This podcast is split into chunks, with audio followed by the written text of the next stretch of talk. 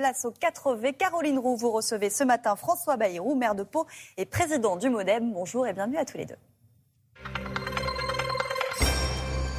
Bonjour François Bayrou. Bonjour. Le président a été réélu. Est-ce que vous êtes de ceux qui disent que le plus dur commence? Oui. Oui. Euh, il n'y a pas de doute que euh, la séquence qui s'ouvre, la nouvelle ère, comme le, le président de la République l'a appelé dans son discours de remerciement, euh, cette nouvelle ère, c'est euh, évidemment le, le, défi le plus important, l'exigence la plus haute. La question est comment répondre à cette élection? Euh, on s'imagine que les 19 millions de Français qui ont voté Emmanuel Macron lui ont juste pas dit on continue comme avant. Euh, quelle est la réponse qu'il faut apporter? D'abord, il faut identifier le problème, les problèmes les plus importants. Euh, le problème le plus important pour moi, c'est cette rupture qu'on ressent entre une grande partie de la population et généralement ceux qui travaillent, ceux qui ont des revenus plus mmh. faibles, ceux qui habitent euh, en province, ou euh, le sentiment qu'ils ont euh, que la société française, comme elle est organisée, avec ses pouvoirs, avec ses puissants, ou en tout cas ceux qui font semblant d'être puissants, mmh. les médias, le monde politique, le monde des intellectuels, je mets ouais. de gros guillemets intellectuels, que tout ce monde-là ne reconnaît pas euh, la société française comme elle est, et les femmes et les hommes et les familles comme ils vivent. Ça veut dire que la priorité, c'est d'abord la réconciliation, oui. trouver un, moment, un moyen de leur parler à eux, ceux oui. qui ne se sentent pas représentés. La réconciliation à la fois civique, euh, le président a dit, il y a ceux qui ont voté pour moi, euh, et naturellement, ils ont euh, une place ou une reconnaissance. Ceux qui se sont abstenus, qui n'ont pas voulu choisir, et ceux qui ont voté pour son adversaire Marine Le Pen. Et tout cela, forment une seule France. Ce dont on ne se rend plus compte.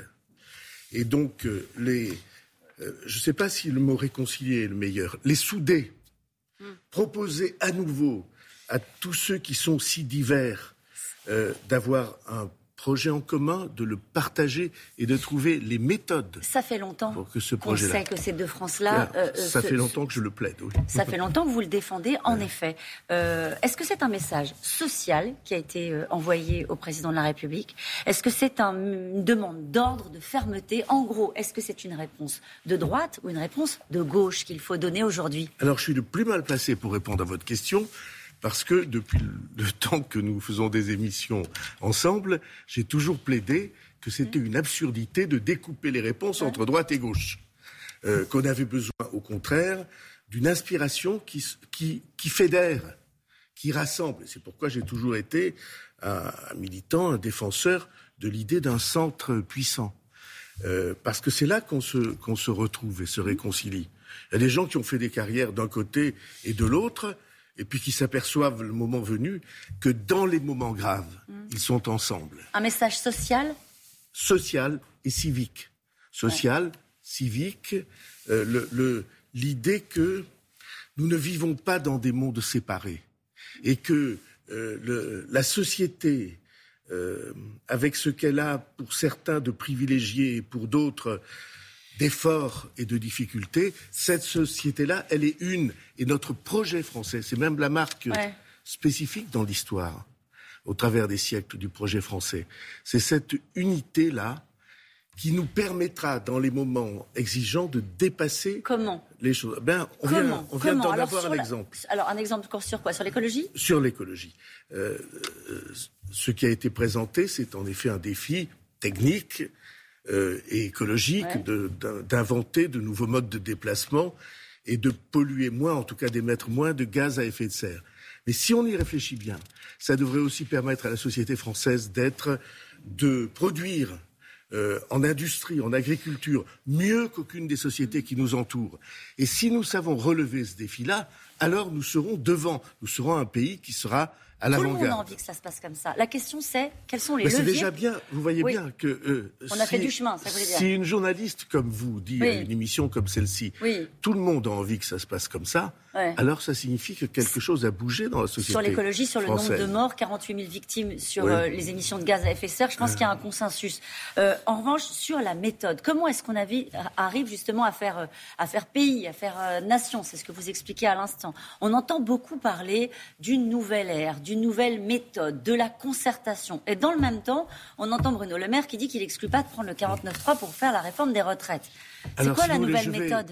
Je vais défendre mes positions. Allez-y. Euh, parce que je ne parle pas à la place des autres.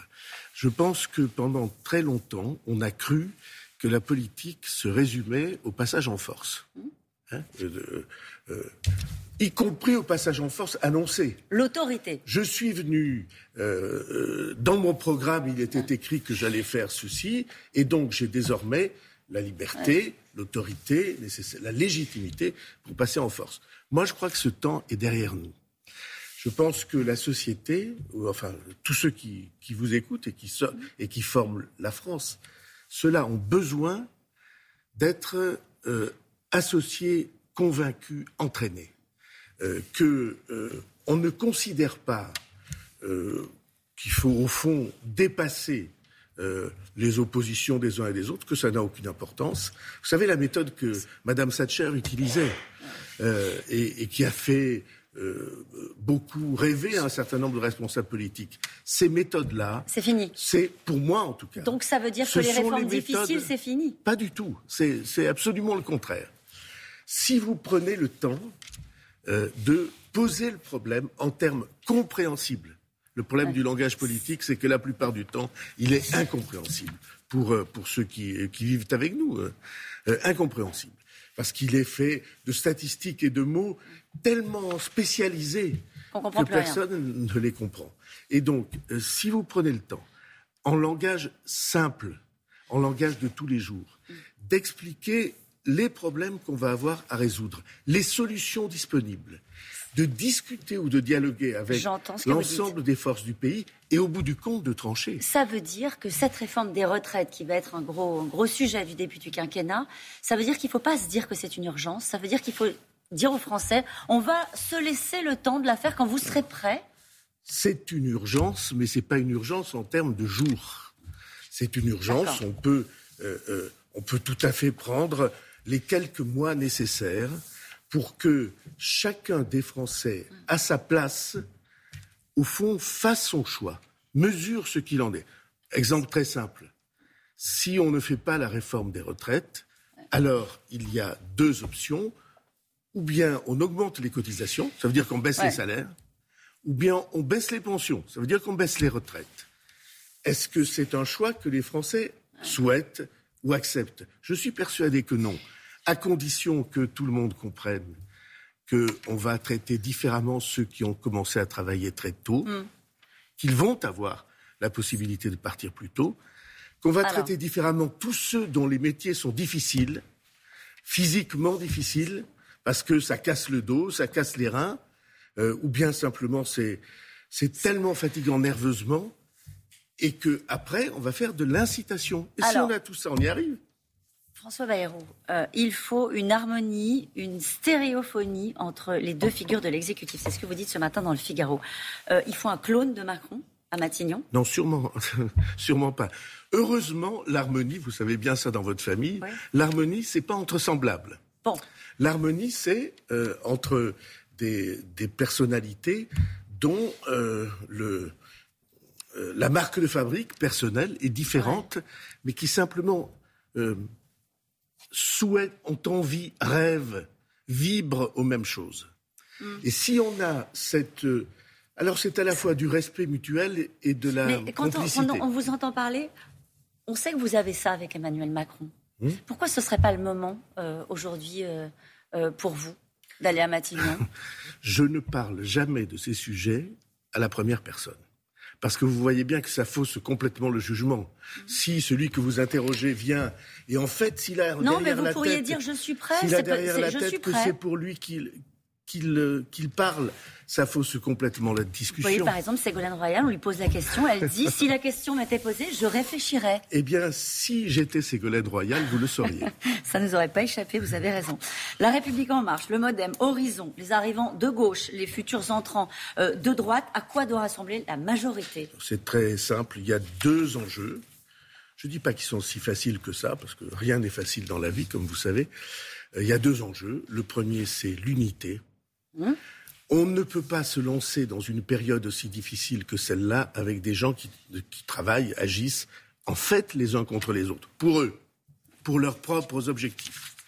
Et la deuxième chose, c'est le respect de la diversité, des différences. On n'est pas tous pareils. On pense pas tous de la même manière. J'ai déjà dit ça dans, autrefois dans, oui, dans notre histoire. Euh, on pense pas tous de la même manière, mais on peut travailler et agir et réfléchir ensemble. Merci beaucoup François Bayrou d'avoir été mon invité ce matin.